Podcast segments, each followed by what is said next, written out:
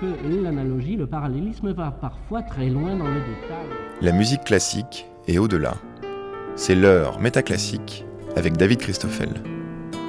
La musique peut toujours prendre les sons de la nature, elle peut le faire par plaisir, mais pourquoi pas par malice ou par inadvertance, si bien que la reprise des sons de la nature ne suffit à dire d'une musique qu'elle est écologique. D'autant que, depuis qu'on se soucie d'associer nos questions d'environnement à l'art des sons, on ne se satisfait plus vraiment de le limiter au seul son de la musique. En plus, quand on prête l'oreille à l'environnement, on se trouve nécessiteux d'y articuler un récit ou de reconsidérer la nature de notre parole à l'endroit de ce qu'on peut en entendre ou en ressentir. Réunis à la cassette, vous pourrez entendre dans cette émission les réflexions de l'écomusicologue Antoine Fréchet portées par Makis Solomos et les retours d'enquête poétique de Clara Breteau euh, sur ceux qui engagent leur vie autonome et sur la part de poésie euh, qu'on peut y trouver. Mais comme nos considérations musicales pourraient alors changer de voix au fil de l'émission, nous aurons euh, aussi la visite d'un chien parce qu'il est journaliste musical et parce qu'il euh, s'appelle encore très distinctement Antoine Couder.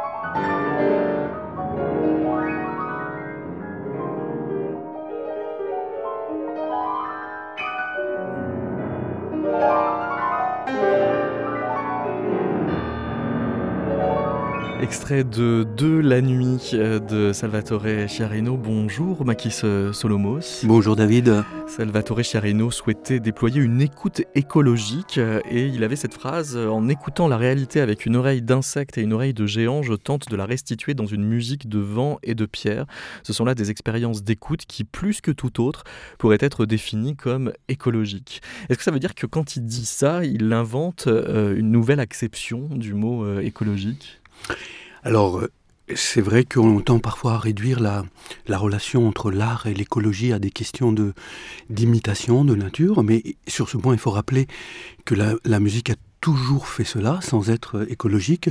Vivaldi et les quatre saisons n'est pas particulièrement écologique. Donc la question n'est pas tant les sons eux-mêmes, qui sont importants bien sûr, hein, on va y revenir, que effectivement euh, telle que la pose euh, euh la question c'est celle de l'écoute, c'est celle de la démarche, c'est celle de la relation que l'on a avec son environnement. Pour parler de Charino, c'est intéressant parce que les sonorités a priori ne sont pas écologiques, c'est presque une musique post-impressionniste, n'est-ce pas? Euh, Mais voilà, il, essaye euh, de s'ouvrir à d'autres choses qu'à la musique de notes, à d'autres choses que cette euh, musique qui maîtrise la nature pour laisser parler la nature.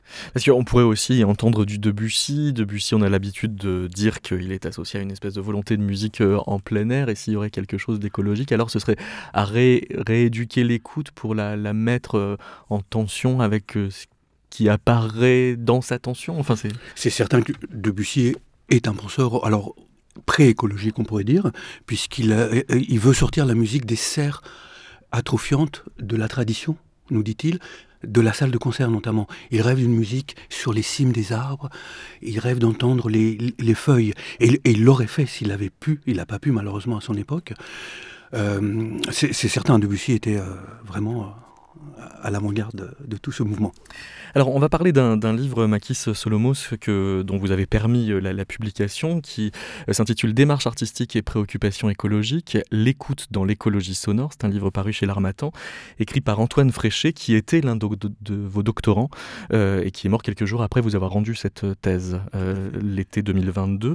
Et alors, lui, il fait commencer l'écologie sonore avec Murray Schaeffer, c'est-à-dire avec cette notion qui est le paysage sonore, qui donne lieu il y a 50 ans exactement, en 73, à un premier enregistrement euh, de l'entrée dans le port, de la musique de corps et, de sifflet de, Vancouver, là où vivait euh, Murray Schaeffer. Qu'est-ce qu'il a redéfini alors de cette idée? Murray Schaeffer a initié le mouvement qu'on appelait l'écologie acoustique, acoustic ecology, c'est-à-dire euh, il a essayé de mettre en relation les sons, voire la musique, avec des préoccupations écologiques telles que, donc il faut préciser le sens du mot écologie, la pollution sonore. La grande problématique de Murray Schaeffer, c'est la pollution, donc c'est la première fois qu'on parle de pollution sonore. Euh, son projet du World euh, Forum, c'est d'enregistrer des paysages sonores pour constater cinq ans après leur dégradation, qu'ils se dégradent d'un point de vue sonore. À partir de là, il a initié un grand mouvement. Beaucoup d'artistes tels que Hildegard Westerkamp sont rentrés dans ce mouvement et ils sont partis de cette idée, mais pour faire de l'art. Ils ont fait, en enregistrant des sons, donc ce que Murray Schaeffer appelle des paysages sonores, ils ont fait de la soundscape composition, composition à base de paysages sonores, donc avec des sons qui, à la différence de la musique concrète qui existait depuis 20 ans, euh, sont enregistrés et ne peut transformer. Pierre Schaeffer avait pour doctrine de changer le plus possible son son pour qu'on ne reconnaisse pas sa source.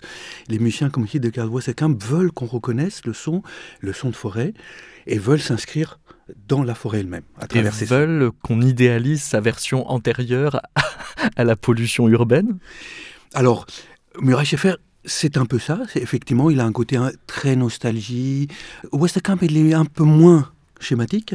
Euh, l'idée, c'est de, bah, de nous mettre en relation avec ce qui est en train de disparaître, quand même mais peut-être dans une version plus artistique, clairement artistique et active. L'ancrage euh, d'Antoine euh, Fréchet est, pas loin du vôtre, Maki Solomos, puisque quand euh, on parle d'écologie sonore, lui, il ramène la référence à Félix Guattari et un texte qui s'appelle Les Trois écologies, et qui est une opération de déséparation de l'écologie telle qu'on l'entend quand on parle de, la nature, mais aussi l'écologie politique, l'écologie, on peut dire mentale aussi. Tout à fait. Juste pour préciser le, le contexte, ici, donc nous sommes avec Antoine Fréchet, décédé en, août dernier, dans un travail collectif également avec Clara Breteau. Qui va arriver bientôt avec, parmi nous. Et Roberto Barbanti de Paris 8. Nous, nous, avons dès le début pris le, mot écologie, effectivement, dans le sens de, des trois écologies de Félix Guattari, le petit manifeste publié en 1989, où Guattari euh, nous dit, bien sûr, il faut se soucier de la dégradation de la nature, mais n'oublie pas les questions sociales, n'oublie pas les questions mentales. Guattari était psychologue psychanalyste, pardon, et il invente le concept, au même temps que Arnonas, d'écosophies pour euh, nommer l'intrication des multiples écologies. Aujourd'hui, je pense que c'est euh, dans la pensée de tout homme euh, progressiste qu'on ne peut pas jouer l'écologie environnementale contre l'écologie sociale, comme a voulu le faire Macron il y, a, il y, a, un an et demi, provoquant deux ans, provoquant le mouvement des Gilets jaunes. Hmm. Aujourd'hui, il faut vraiment travailler dans tous les sens du mot écologie. Et à peine euh, eh bien, on a ces considérations euh, théoriques qu'il s'agit de les mettre en pratique, puisque quand on parle d'écologie, on ne peut plus séparer euh, théorie pratique aussi tranquillement qu'à une autre époque. la question d'Antoine Fréchet est la suivante. Comment les pratiques de l'écologie sonore produisent-elles, à travers une mise au travail de l'écoute, une jonction entre la musique et l'écologie? Et ce qu'il entend par cette mise au travail, ça peut être des ateliers d'écoute, comme on peut en faire par exemple à la cassette, où nous enregistrons cette émission? Ça peut être du field recording, ça peut être des promenades sonores insiste beaucoup sur les promenades. Et alors les promenades, il y en a de plusieurs types. Il y en a qui sont justement plus ou moins passives. Euh, ouais. C'est un exercice, Murray Schaeffer en parle déjà euh, dans, son livre Le paysage sonore, distinguant la promenade d'écoute, où, on se contente, entre guillemets, d'écouter son environnement, ce qui est déjà beaucoup. Après, il y a les promenades où les artistes font écouter des sons, où on peut enregistrer. Il y a plusieurs types de promenades. Après, on peut aussi faire des compositions à base de, sons enregistrés pendant les promenades, comme l'a fait Westerkamp. Donc Antoine, effectivement, brasse large, euh, voit plusieurs genres artistiques à partir de cette question de l'écoute qui est centrale pour lui, et je pense qu'il a tout à fait raison, en fait, peut-être même plus que la nature, en fait, c'est le respect à l'égard de son environnement. Aujourd'hui, d'ailleurs, on parle plus de nature, on parle de vivant, on parle d'habiter. C'est ces questions-là qui sont centrales aujourd'hui. Comment habiter le monde, comment écouter le monde. C'est pas tellement la nature, les, oiseaux, euh, au sens euh, ancien du terme, qui sont importantes. Et euh, Antoine Fréchet nous dit également dans un certain nombre de promenades artistiques, il y a une dimension éco-somatique et polysensorielle qui est prise en charge par l'attention portée au pas, mais qui va être comme amplifiée après par un certain nombre de, gestes artistiques que vont avoir euh, certains de, ces promeneurs ou bien field recorders, comme par exemple euh, Jazz Riley French.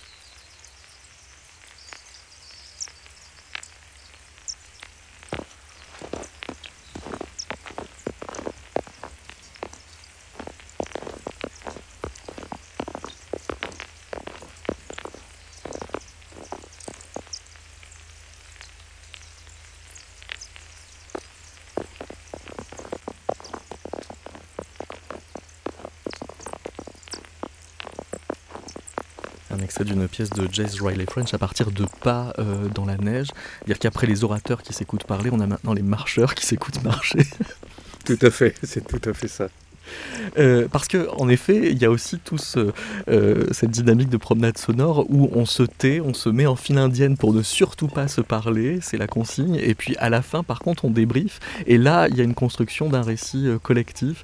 Antoine Fréchet parle de la construction d'un commun expérientiel carrément en fait, c'est effectivement apprendre à partager ce que on ne fait pas quand on écoute la musique, puisque dans les salles de concert, on est silencieux.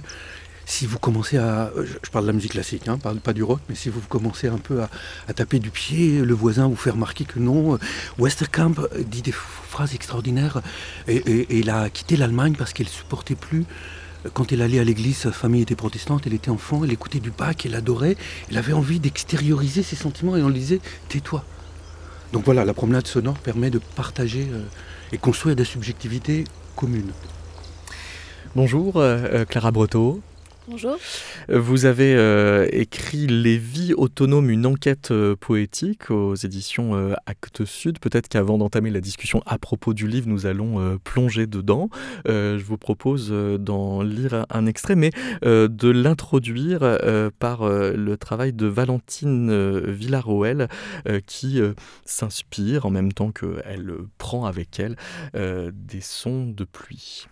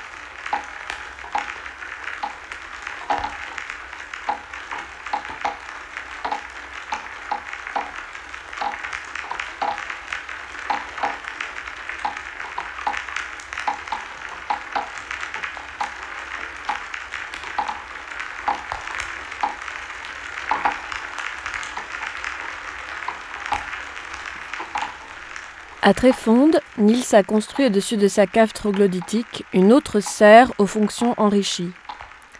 En fait, j'ai construit la serre en partie pour pouvoir voir le ciel, voir les étoiles quand je suis allongée, et surtout pour pouvoir écouter la pluie. J'adore le chant de la pluie. Quand il pleut, c'est magique. Tu as l'impression d'être dans une cathédrale de pluie. Chez Nils, le monde à la fois densifié, enchevêtré et transparent de la serre fonctionne bel et bien comme un amplificateur sensible, une chambre d'ombre et d'écho dans laquelle se mélangent les hampes des plantes et les piliers, les étoiles et les vitraux, les bruits de la pluie sur le verre et les gouttes de pas sur la pierre. On entend à cet endroit-là que euh, ce qu'on a appelé depuis le début de l'émission l'écologie sonore, c'est-à-dire une forme d'attention particulièrement auditive donc euh, à, l'environnement, s'incruste ici dans une, une façon d'habiter qui fait corps avec son habitat. Oui, tout à fait. Les, les, les, lieux de, de vie autonome, quand je les ai, quand j'ai commencé à les explorer, ce qui m'a tout de suite marqué, c'est que c'est des lieux qui et des modes de vie qui mélangent les corps euh, la grande particularité, c'est qu'ils vont concentrer les énergies et les matières. Et d'ailleurs, j'utilise dans le livre l'image d'habitat bateau ou d'habitat graine, donc ils vont pousser le maximum à partir d'un tout petit espace. Et donc ils vont euh, enchevêtrer, euh, tisser étroitement plusieurs choses, le vivant, animal et végétal, les matières avec un tas de stocks, de compost, de, tas qui prolifèrent sur les terrains, les énergies aussi, parce qu'ils captent de manière bioclimatique les énergies présentes sur les lieux. Et il tisse aussi étroitement les, fonctions des espaces et des objets, avec des, apparitions comme euh, la machine à laver à pédale, qui est la fusion du, vélo d'appartement et de la machine à laver. Mais ce qui est intéressant, c'est qu'en faisant ça, il mélange les corps, mais il mélange aussi les, signes attachés à ces corps, les imaginaires attachés à ces corps. Et donc la, la, poétique des lieux de vie, celle que j'ai essayé de décrire dans le livre et d'explorer dans le livre, c'est un peu... La nouvelle fabrique de signes qui naît de ces mélanges de corps et d'imaginaire, un nouveau langage de signes qui se développe au contact du monde vivant, de ces langages, de ces expressivités et capacités à faire signe. Parce que quand vous employez le, verbe euh, tisser, euh, c'est bien parce qu'il vous vient aussi du texte. Euh, il y, a quelque chose de, l'enchevêtrement à l'intérieur, enfin des, signes mêmes, tandis que quand vous arrivez auprès d'eux avec votre question poétique, ils ne voient pas forcément où vous voulez en venir parce qu'ils lisent pas tous les jours Holderlin. Non, par contre, ils voient très bien où je veux en venir du point de vue du vivant. Euh, cette métaphore textile pour déployer le poétique et pour aborder ces lieux, ça permet de tenir ensemble différents types de toiles et de montrer leurs enchevêtrements puisque dans ces lieux-là, le monde vivant est beaucoup envisagé comme une toile et ça rejoint des, visions plus scientifiques comme celle de Fritz Koff Capra ou euh, du physicien Schrödinger qui disait que les cristaux apériodiques à la base de la vie euh, ont, présentent des motifs euh, comme des chefs-d'œuvre de broderie. On parle aussi des réseaux trophiques ou des, toiles de résilience, des, interdépendances du vivant qui permettent aux fonctions principales de, vie de rebondir. Donc les toiles du vivant, ça, ça leur parle beaucoup. Ils, modélisent même leurs lieux comme des toiles, comme des toiles d'araignée. Et puis ça permet aussi de brancher ces toiles du vivant sur euh, les toiles euh, euh, de signes, les toiles de, sensorielles qui habitent les mondes vivants. Et c'est l'anthropologue Edward Ocon qui parle de la forêt amazonienne comme une, un tissu de signes ces tissus de signes ancrés dans le vivant, ils pénètrent et ils imprègnent aussi nos tissus imaginaires, nos tissus existentiels. Et c'est euh, Jacob von Exkull qui parle de, de, l'être humain comme une araignée qui euh, tisse au fur et à mesure de, de sa vie des, relations avec les choses, qui supportent son existence, donc comme une, comme une toile existentielle. Gattari d'ailleurs, une, avec sa notion de territoire existentiel, a des, des notions assez proches. Et puis euh, bah, la toile du texte, euh, puisque le mot texte vient du, latin euh, texere, tisser, et qu'il y a Barthes ou Derrida qui ont, développé des, quelques analyses qui, qui se lient à ça, puis il y a même des, objets qui nous rappellent cette nature textile du texte, des objets très étranges comme la machine à écrire. la machine à écrire de Nietzsche, qui était une, une machine pelote, qui avait la forme d'une boule, et, euh, avec les, les, lettres étaient dessus comme des aiguilles plantées dans la boule. Mais alors, une fois qu'on sait qu'on est une araignée, on n'a plus besoin de faire de, de l'art un peu comme avant. Vous avez euh, le cas de Caroline qui est à Laurel en Touraine, qui estime ne plus avoir besoin de jouer de la musique. Elle vous déclare Je joue beaucoup moins d'accordéon depuis que j'habite à la campagne. À Paris, s'ils n'en jouaient pas, ça me manquait et c'était vraiment horrible. Ici, c'est bizarre parce que je n'en ai pas. Euh, j'en ai beaucoup moins besoin. La nature, c'est un tableau, c'est un concert de musique. Ça apporte cet apaisement qu'apporte l'art. Oui, tout à fait. Et euh, en fait, ce qui est intéressant, c'est que ça, ces lieux-là, au-delà de cette notion de, poétique, euh, pour moi, ils permettent de, retoucher du doigt ce qu'est une culture vernaculaire. Euh, c'est-à-dire une culture qui naît un peu de notre, non pas dans les musées, dans les librairies, dans les, théâtres, mais dans le mouvement même de la vie quotidienne, au contact de l'habitat, de ces mondes vivants. D'un un habitat qui se remet à, à, être aussi ceux qui nous habitent. Il y a un mélange de ceux qui nous habitent et de ceux qu'on habite. Euh, et c'est une autre habitante, Sylvie, qui vit dans un, coin de forêt dans les Cévennes, qui elle dit euh, Ma culture, c'est ma forêt. Et donc là aussi, on voit bien, c'est cette idée qu'il n'y a plus besoin d'aller dans des espèces de. de des, les vases clos ou des boîtes de conserve où aujourd'hui, euh, dans notre société, la culture a tendance à être isolée et à être euh, coupée du monde, mais qu'il y a une espèce de, de, de, de la, culture ou l'art euh, éclate et se redissémine, euh, redissémine un petit peu partout dans la, dans la vie, euh, en tout cas dans ces habitats-là. Mais parce que vous-même, dans cette enquête, est-ce que vos, critères esthétiques se sont déplacés? Vous mettez à avoir des pages très poétiques, pour le coup, sur le mandala, alors qu'au début de l'enquête, on n'imagine pas que vous puissiez nécessairement rentrer en, dans une sorte d'empathie ou de tissage avec ce type d'art, tout simplement. Euh, alors oui, c'est pas pendant l'enquête, c'est en fait c'est une enquête qui est née de mes explorations dans ces lieux, des explorations que je faisais pas forcément pour des raisons universitaires ni euh, ni esthétiques, mais pour euh, en tant que citoyenne, des moments où je voulais expérimenter d'autres modes de vie, bifurquer, me former au savoir de l'autonomie. Et c'est en allant dans ces lieux plutôt pour leur fabrique de l'autonomie assez pragmatique que j'ai été saisie par des images, happée par par des images qui m'ont fait me dire mais ça c'est de la poésie en dehors des mots. Et c'est là où justement mon l'esthétique s'est un peu déplacée et où j'ai commencé à, à, regarder ce qui m'entourait d'une autre manière.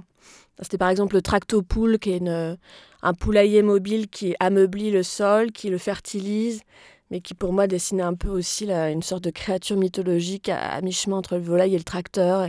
Et, plein d'autres images comme ça qui mettaient en branle mon imaginaire et qui m'ont fait me dire mais là il y, y a des gisements euh, non seulement esthétique, mais poétique. Pour moi, ça, c'est euh, plus. Euh, oui, parce qu'il y a une invention poétique de la coexistence de ces objets très fonctionnels avec le, végétal.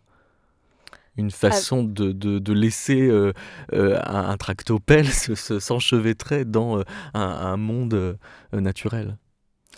Euh, oui, bah, c'est ces mélanges de corps dont je parlais tout à l'heure qui finalement donnent des mélanges de, de, de, sensibles, d'imaginaires et, euh, et, finissent par créer des, des, cultures propres, des espèces, de petits mondes euh, propres. Et ça, c'est peut-être le plus visible chez. J'ai parlé de Sylvie tout à l'heure qui dit Ma culture, c'est ma forêt.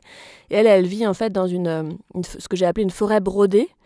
Au départ, elle était couturière, donc elle est passée de la couture de vêtements à la couture de patchwork, de yurts et puis de la forêt tout entière, puisqu'elle euh, elle entremêle euh, les troncs dans des fils de laine. Il y a des installations textiles qui surgissent un peu partout. Les sentiers sont bordés de, guirlandes de, tissus et de fanions. Et donc, on voit bien que chez elle, le, tissu euh, physique, biologique de la forêt, le tissu de l'autonomie, devient un tissu sensible, sensoriel et un tissu imaginaire qui, voilà, qui finit par créer une histoire de monde propre. No.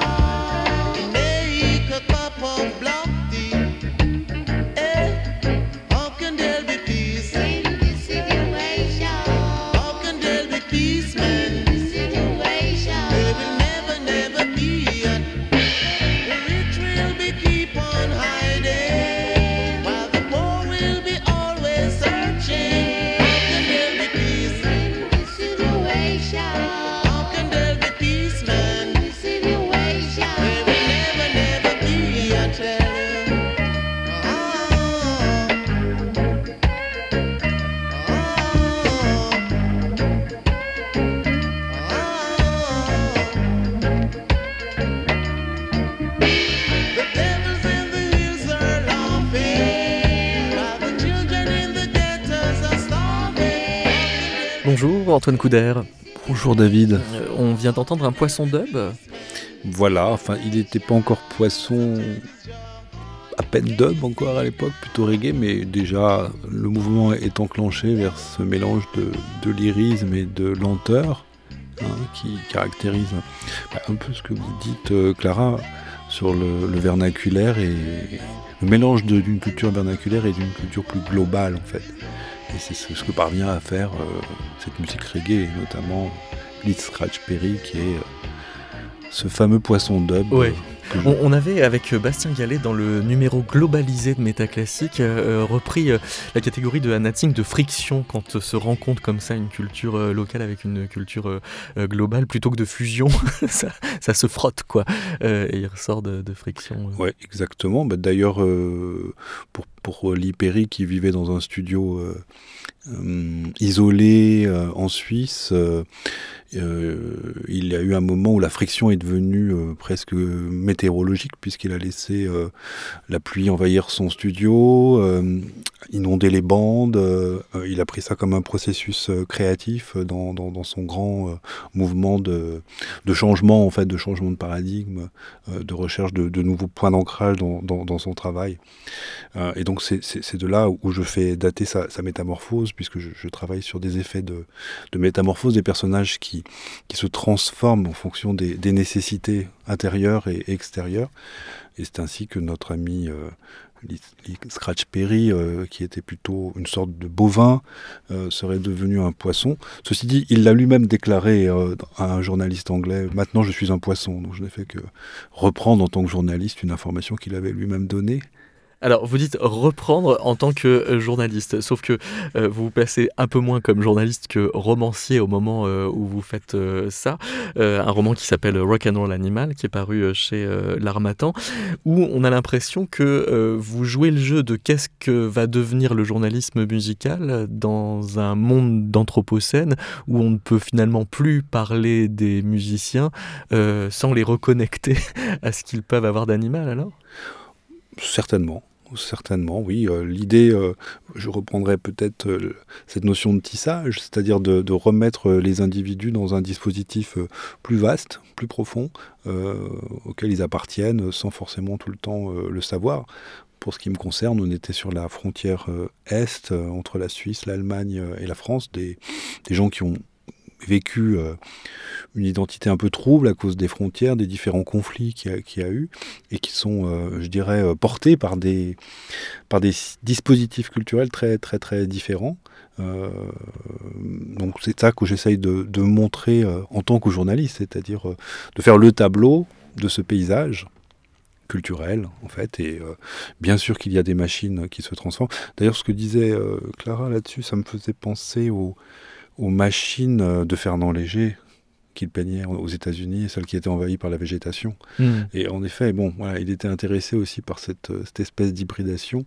Que ce soit pas qu'un envahissement, que ce soit un vrai devenir en fait. Voilà, une sorte de devenir. Et pour ce qui concerne euh, cette Alsace dont je parle, effectivement, il y a, y a, un passage entre bah, la broderie, en effet, à Mulhouse, c'est beaucoup de broderie et de textile puis la grande industrie, et enfin, bah, pas grand-chose aujourd'hui, mais bon, qui sait, euh, euh, on, fait du, on fait encore du bouton, je crois. Euh, il y a encore du bouton. Pourquoi est-ce que vous, vous apparaissez comme un chien? Eh Bien, parce, que, le journaliste comme chien, ça rappelle un peu la déclaration de Mitterrand après la mort d'Erégovois, c'est fait exprès? Un peu. En effet, je, je, pense que le, le journalisme a, a, pas mal de problèmes aujourd'hui pas simplement parce qu'il est euh, parfois immoral ou parfois il, est inconséquent, euh, mais aussi parce qu'il n'a pas trouvé son cadre pour s'exprimer. C'est-à-dire que simplement donner des faits, répéter des faits, euh, ou rester dans une, espèce de, belle histoire que l'on raconte à pleine vitesse, bah, ne suffit pas, ne suffit plus, puisqu'aujourd'hui beaucoup de gens peuvent produire aussi des informations, du contenu et des histoires que du coup, bah, il y a en effet une dévalorisation. Donc en effet, peut-être qu'on en est à ce niveau de, de chiennerie parfois. Alors il y, a de l'humour là-dedans, puisque je, place le chien comme un ancien loup. Bon, dans, le livre, il y a quand même une rencontre amoureuse et sexuelle entre ce chien et, une louve, peut-être lointain souvenir euh, euh, d'un monde plus sauvage. Mais euh, en effet, il y a une domestication chez le chien, comme on peut le trouver chez le journaliste sur lequel je suis bien prêt à, m'expliquer euh, s'il le faut. C'est-à-dire c'est beaucoup plus compliqué de pouvoir écrire quelque chose de librement dans, dans, dans, ce cadre-là. Même quand il s'agit de musique, c'est-à-dire que parce qu'on peut vivre le journalisme musical comme une espèce de refuge justement à tous les choses trappes du reste du journalisme, mais non. Dans le journalisme musical, je crois qu'il y a la tentation de l'archiviste, c'est-à-dire d'arriver à, à, rentrer dans un détail euh, d'archives euh, très très pointu, parfois un peu euh, justement anti-nietzschéen presque. Aujourd'hui, la, catégorie de journalisme musical qui triomphe, ce sont les, les organisateurs de données enfin je dirais, c'est ceux qui vont classer, qui savent tout. Qui les taxinomistes. Voilà. Euh, en face, l'autre équipe, c'était plutôt les lyriques, les passionnés, ceux qui participaient euh, à l'aventure, ceux qui se mélangeaient avec les musiciens, qui, les, militants, en fait. Bon, moi j'étais plutôt dans cette partie-là.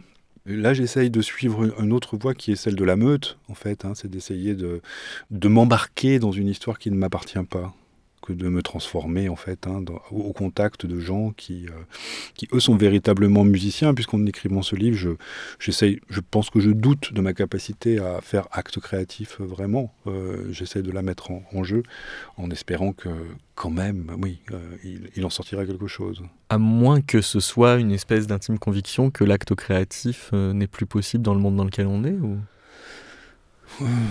c'est difficile pour moi de répondre. On peut laisser la question, pour plus tard. En attendant, euh, Makis Solomos, les taxinomistes, il y a une époque, je crois, le XVIIIe siècle, où on les appelait les naturalistes précisément. Euh, c'est-à-dire que c'était quand même un rapport au vivant tellement objectivant qu'il en devenait mortifère. Tout à fait. Et, on a connu euh, au XXe siècle les audio-naturalistes.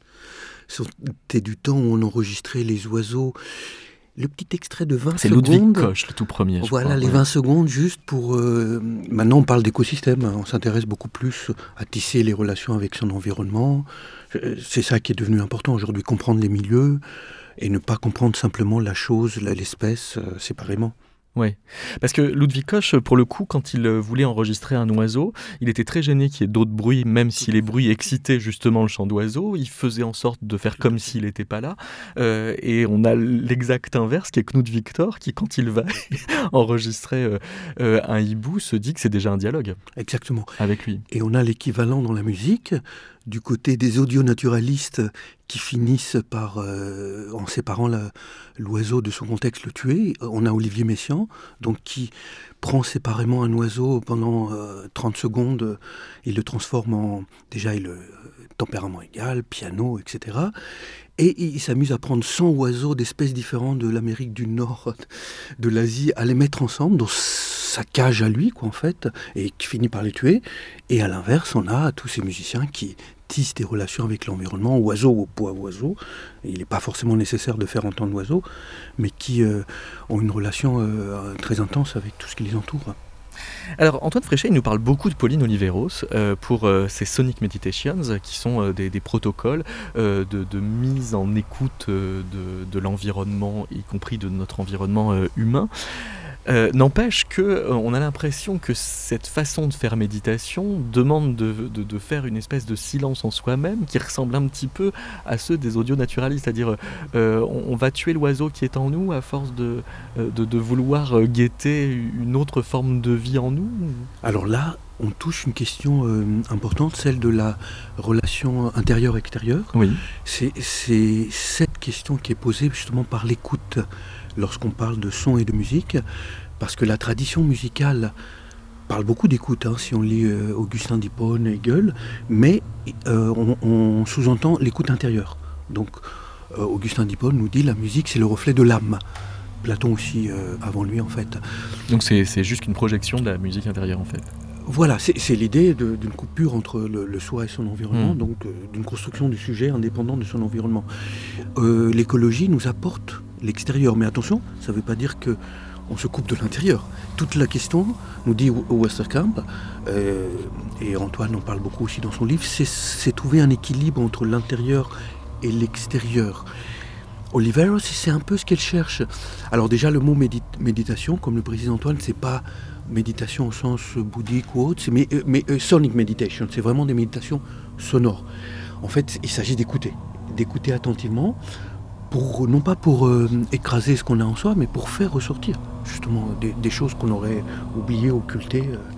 Avec une dimension politique euh, affirmée, puisqu'il y, y, a des protocoles de partage de, l'expérience qui sont directement pris au groupe de, parole des féministes américaines. Tout à fait. Oliver, c'était homosexuel, était militante féministe. Elle a réussi à faire carrière dans un milieu d'hommes dans les années 60. Il faudrait étudier sa stratégie. Et après, elle est, elle est passée de l'autre côté, entre guillemets. Elle est devenue aussi accordéoniste à une époque où euh, les, les, instrumentistes étaient mal vus par les compositeurs. Et effectivement, elle a, elle a fait ses exercices comme aussi des actions politiques, hmm. clairement et nettement.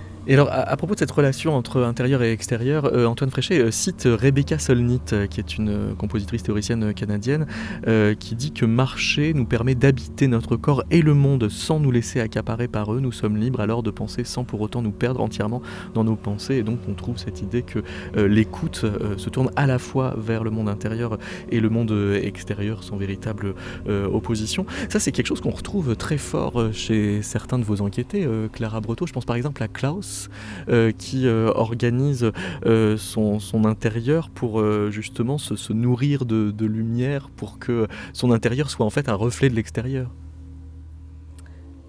Alors là, il y a plusieurs choses. Il y a cette idée de se nourrir de lumière. il y a des, hum, beaucoup de cabanes où, à la ZAD de Notre-Dame-des-Landes notamment, il y a des bocaux de conserve qui sont incrustés dans les murs. Oui. Tout ça pour un peu essayer de renforcer l'inertie thermique, faire des espaces tampons où la chaleur s'accumule. Mais on retrouve dans cette idée de bocaux de conserve qui était à l'origine pour se nourrir, hein, la nourriture, cette idée de se nourrir de lumière. Et, euh, ça me faisait penser cette, le mélange d'intérieur et d'extérieur à...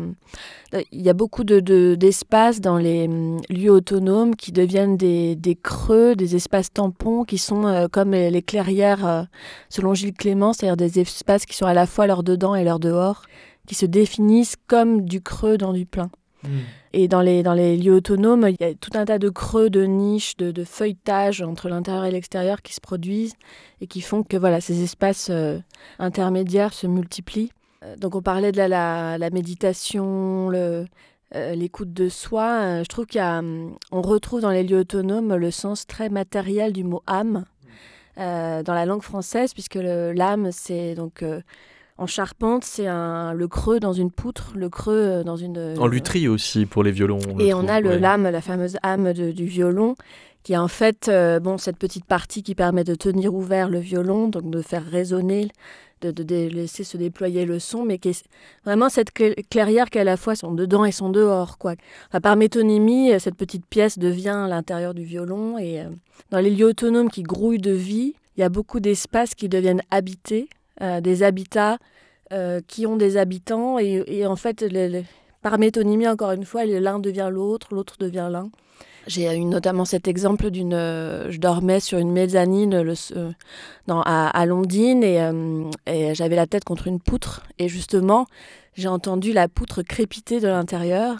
Et en fait, c'était des, termites, enfin, en tout cas des insectes xylophages qui, qui, mangeaient le bois, mais j'avais l'impression que la, poutre se consumait de l'intérieur, quoi. Avait, elle était habitée par un feu. Et donc j'ai eu l'impression d'être à, l'écoute comme ça, dans, le noir de la nuit, de, de, l'âme du bois. Mais une âme très matérielle, très biologique, et à la fois merveilleuse. Mais il est assez naturel pour euh, toutes les personnes que vous avez pu rencontrer de désigner leur habitat comme chantant. Alors euh, oui, bah, il y a Sylvie euh, dans les Cévennes, là, qui, euh, elle, son lieu s'appelle Canto Yourte. Parce que sa yourte chante Non, non, mais en fait, le, le, chant, et on retrouve ça dans les lieux autonomes, mais aussi dans les cultures vernaculaires, paysannes, rurales.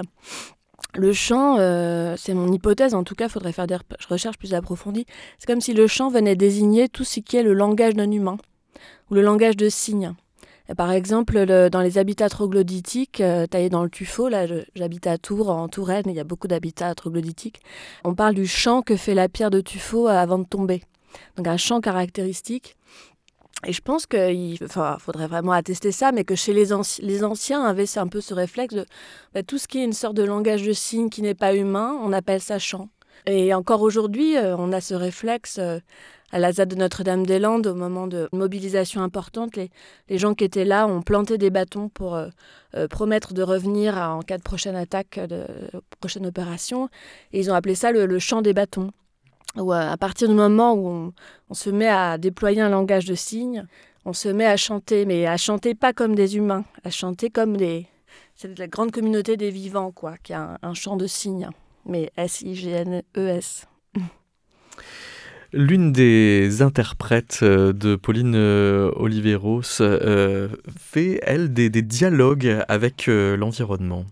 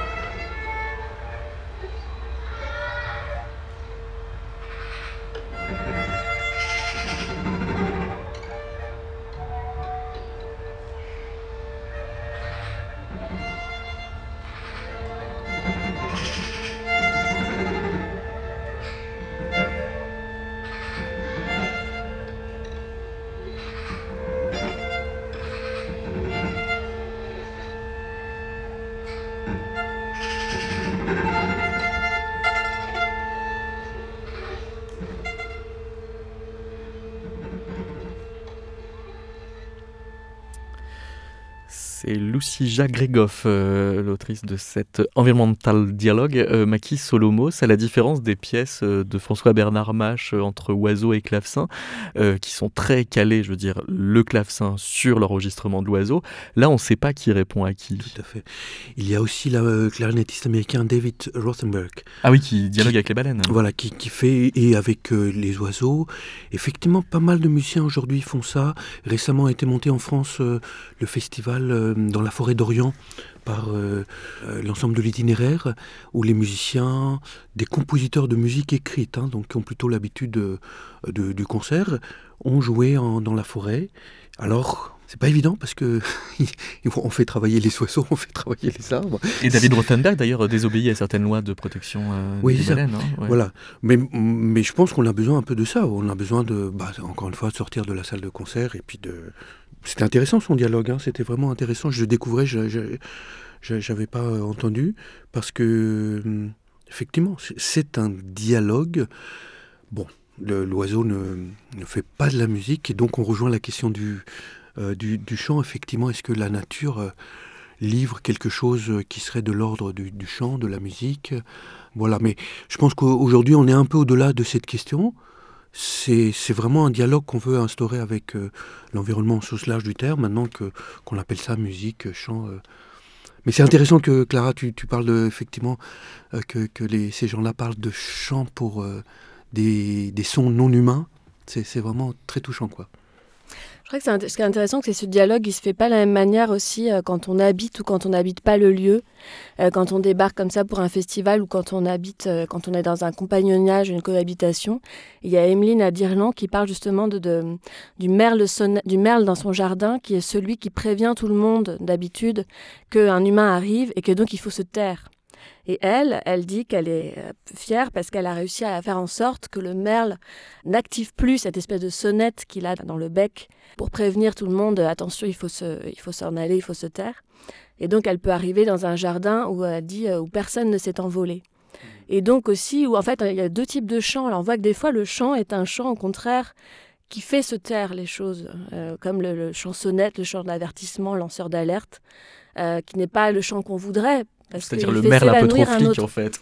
Voilà, le chant du merle fait s'éloigner un autre chant qui est beaucoup plus un chant non seulement mélodieux, mais un chant de bruissement, un chant de, des sons beaucoup plus complexes, beaucoup plus entretissés, beaucoup plus divers, et euh, vraiment les chants habitants. Euh, donc là, c'est intéressant de voir que tous les chants ne se valent pas. Antoine Couder, est-ce que ça veut dire qu'il faut complètement décomplexer l'anthropomorphisme? ça, peut-être, peut-être. En tout cas, euh, le, fait d'avoir des, séquences sonores musicales ou sonores, bon, encore à discuter à l'intérieur d'un texte plus global, euh, oui, ça me paraît euh, tout à fait d'actualité. c'est ce que j'ai essayé de, raconter, enfin, ce que j'ai essayé de montrer graphiquement en, plaçant des citations de, de chansons populaires à travers des croches dans le texte. Comme si elle participait de votre. Voilà, comme si elle participait du texte et elles sont complètement incrustées. Mais le pari, c'était de partir sur des, sur des, des vers très populaires, c'est-à-dire euh, pas forcément euh, Léo Ferré, hein, mais aussi Michel Sardou, enfin tout ce qui peut constituer, je dirais, une histoire de, de, mémoire, un inconscient euh, primitif, quelque chose de primitif et de, de, souvenirs euh, musicaux euh, qui rentreraient, alors qui, se, qui s'enclencheraient, je dirais, au, moment où, on lit le texte. Et donc, ce ne sont pas des, merles, mais il y, a, quelque chose de l'ordre du déclenchement, en effet, de, mémoire, je dirais, euh, qui est, que je cherche à activer, puisque moi, mon problème, c'est quand même de savoir comment on peut parler de la musique puisqu'elle s'écoute d'abord. Donc euh, vouloir parler de la musique, c'est compliqué quand même. Mais ça veut dire aussi de, réarbitrer ce qu'on dit par raisonnement, de ce qu'on dit par évocation, et d'être... Euh, Bien sûr, oui. Un endroit de discours un peu flottant, quoi. Voilà, flotter entre, entre les, les, âges aussi, puisque tout, ça, c'est de la musique qu'on a écoutée euh, très très jeune, et on, lit cette page un peu plus âgée, et du coup, en effet, on se retrouve dans une position construite avec des couches je dirais, des couches de mémoire euh, individuelles euh, qui permettent peut-être de... Alors, moi, j'aimerais que ce texte soit lu à haute voix. Bon, euh, c'est, évidemment, c'est un, un rêve, mais l'idée de déclamer mon, que mon lecteur déclame le texte et qui, s'en imprègne, fait partie, à mon avis, fait partie de l'expérience. Vous voulez qu'on teste? On peut demander à Maquis d'essayer de chercher un passage. Pendant ce temps-là, on va écouter un extrait de, du livre de Clara Breteau par Clara Breteau. Justement, à propos d'anthropomorphisme. C'est la nuit. Je suis postée à l'entrée d'une étable, la ferme des Gondis autour de moi est déserte. J'écoute l'orage qui approche par roulements sourds. Derrière moi, les ombres d'outils au rebut, de ferrailles, de râteliers, de charrettes désossées semblent sur le fond des grondements se remettre en branle. J'entends la pluie fine et drue qui tombe en continu. Dans le pré, des chemises suspendues à une corde à linge s'agitent, se gonflent de vent et claquent comme des étendards de demoiselles. Puis bizarrement, ça tintinabule. Deux, trois notes émergent comme sorties de clochettes cristallines, irréelles. Elles disparaissent dans le fracas énorme du tonnerre, puis ressurgissent l'instant d'après, petits cailloux de son de diverses couleurs qui tombent d'un carillon que j'aperçois suspendu là, à l'entrée de la grange. Dans la pénombre, je ne sais plus si c'est un carillon ou les barreaux d'une cage démontée qui s'entrechoquent. Ces notes s'égrènent avec une régularité et une lenteur persistantes, presque inquiétantes, sur le fond de l'orage. Et c'est comme si ce n'était pas le vent, mais bien quelqu'un qui était là et voulait rappeler sa présence, comme si les mouvements d'air traversant le carillon ne venaient pas du dehors, mais du dedans de l'étable. Prolongement et relief des souffles chauds qui tournaient autrefois entre ces murs. Et devant ce carillon, j'ai la sensation de surprendre les échos d'un monde enfoui, dont l'orage viendrait remuer les profondeurs, comme ces grandes tempêtes qui, brassant les eaux, oxygènent et ravivent le fond des mers. À se demander comment euh, les sons euh, se propage dans l'espace avant ou après d'avoir euh, tressé des imaginaires. Il y a une phrase que vous avez, page 135, qui dit, et je ne pouvais que la relever, renvoyant à la diffusion des ondes radiophoniques, la diffraction des couleurs sur l'habit résonne avec des habitants dont les voix se diffusent et se dispersent via la radio en une multiplicité d'échos. C'est-à-dire qu'au lieu d'être une espèce de, ronronnement euh, euh, qui nous rappelle par trop par Euh, la radio euh, vient s'incruster comme ça dans, les fils de ces tissages sonores. Alors ça, c'est un cas bien particulier. C'est la coopérative de Londines, en Alpes de Haute-Provence, qui a une radio qui émet euh, à l'échelle régionale et une radio militante, engagée, associative. et, donc je mets ça en parallèle, effectivement, là c'est dans le studio de la radio qui est sur le lieu de la coopérative et où il y a aussi une toile d'Arlequin, de, de, euh, une esthétique très multifacette, mosaïque, euh, euh, tissée de couleurs, de formes, de textures. et donc je mets les deux en parallèle. Parce que dans le corpus des promeneuses et des promeneurs de Antoine Fréchet, il y a Christina Kubisch, qui est une artiste qui, quand elle fait des promenades sonores, est très accueillante des sons électromagnétiques. Tout à fait. Elle, elle, elle travaille justement dans l'optique d'enrichir, si l'on peut dire, avec des sons à elle, en menant les, les promeneurs aussi vers des endroits où elle a, elle a fait des sortes d'installations sonores. Voilà, c'est pas que ça va plus loin que la promenade sonore, c'est un exercice artistique euh, entre la promenade et l'installation, on pourrait presque dire. Ça s'appelle les electrical walks et ça donne euh, ce genre de choses.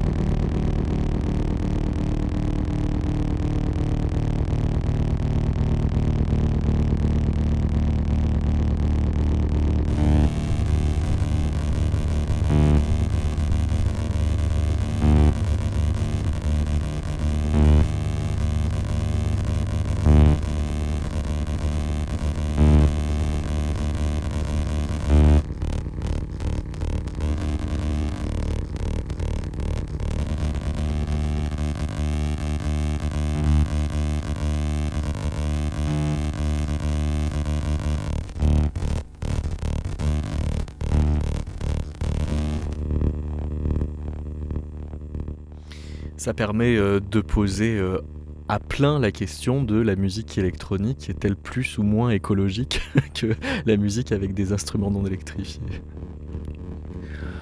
Ah bah, Certainement pas, je, pense pas. Hein. enfin, D'un point de vue, oui, euh, l'électronique consomme, alors que le, bon, bah, l'instrument acoustique va, va beaucoup va, va, pas forcément pomper l'endroit d'où il se joue. Donc, euh, en effet, l'électronique, c'est une, c'est quelque chose qui ronge, qui ronge les univers, enfin, métaphoriquement, qui ronge les univers urbains, mais qui, euh, rattaché à toutes les plateformes d'alimentation électrique, euh, bah, ronge aussi la croûte terrestre, si j'ai si j'ai bien compris. Donc, Oui, mais, mais aujourd'hui, 99,5% des musiques qu'on écoute, on les écoute à travers son iPhone, à travers son, la radio, donc instrumentale, électronique, là, il n'y a plus de différence. Ça, passe forcément par l'enregistrement.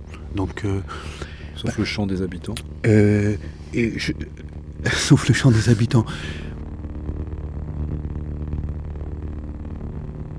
C'est vrai qu'il y a euh, l'industrie musicale, je pourrais citer un ouvrage récent, Kyle Divine, un Norvégien qui a fait un travail sur euh, les dégâts écologiques de l'enregistrement, donc sur les supports, le vinyle et le CD. Mais en fait, euh, beaucoup plus graves sont les dégâts euh, des, banques de données, à cause desquelles les banquises font, puisqu'on va les nicher là-bas, puisqu'elles sont très chaudes, etc. Mais encore une fois, c'est quand même pas la musique qui, qui, produit le plus de données. Non, bien sûr. Bien sûr. Enfin, il y, a quand même un moment de... de, comment dire un moment un peu métaphysique de perte de, de, soi entre le moment où les gens chantaient et le moment où ils ont commencé à s'enregistrer et qu'on a commencé à écouter de la musique enregistrée. Il s'est passé quelque chose. Bon, je dis pas que c'était mieux avant, hein, mais il s'est passé quelque chose. Euh, moi, moi j'ai toujours connu la musique à l'enregistrement, donc je ne peux pas juger de ce qui se faisait avant. Non, mais ce que je veux dire, c'est ce mouvement d'écoute de musique à travers des supports qui enferme la voix et qui d'ailleurs permet de la retravailler euh, après qu'elle était enregistrée, à modifier complètement, je dirais, les, les, euh, la, règle de, sensorielle, je dirais, du, du, rapport. Mais c'est pareil lorsque les musiciens, bah, les violons, c'est quand même extrêmement raffiné comparé à un monocorde primitif. Et le rapport à l'habitat, au métabolisme, c'est au tout début du livre, je parle de ce moment où Edgar Morin, qui a fait une étude sociologique d'un village breton, le village de Plozévet. Qui avait collecté des champs dans les années 60. Euh, oui, bah, il observe un moment des, des, jeunes rassemblés autour du feu lors de veillée et il observe les, les, bégaiements de la mémoire, en fait, des chants qui fusent et puis qui retombent parce que les jeunes n'ont plus les paroles. Donc c'est des chants fragmentaires, des chants parcellaires. Et il assiste comme ça à l'effondrement de la mémoire chez ces jeunes. Et donc moi, je dis que j'ai eu l'impression dans ces lieux-là de voir l'inverse, donc de voir, de voir des balbutiements et des bégaiements, mais pas sur la pente descendante, plutôt sur une pente ascendante, sur la reconstitution de mémoire, des résurgences comme ça. Mm. Cela dit, quand on mettait euh, les paroles d'un air à boire au fond des assiettes au XVIIIe siècle, c'est bien qu'on avait besoin d'aide-mémoire déjà. Ah oui, moi, moi je peux citer, euh, aujourd'hui je travaillais avec les étudiants sur les, les ambiances sonores des manifestations. De plus en plus, il suffit de voir les groupes féministes ou autres, ils arrivent avec des nouvelles chansons, des paroles. Il y a une créativité extraordinaire. Hein. Je, pense, bon, le chant, en tant que chant sans rien d'autre, est un peu terminé parce qu'il y a d'autres supports, mais les percussions arrivent, etc., etc. Alors faites-nous entendre précisément comment euh, Antoine... autotune. Donc, fragmente. donc je cherchais une phrase d'Antoine Goudert comme je n'avais pas lu et donc je viens de comprendre qu'effectivement s'y glisse euh, entre des notes de musique qui sont pas des notes mais qui sont le signe des phrases appartenant à des chansons.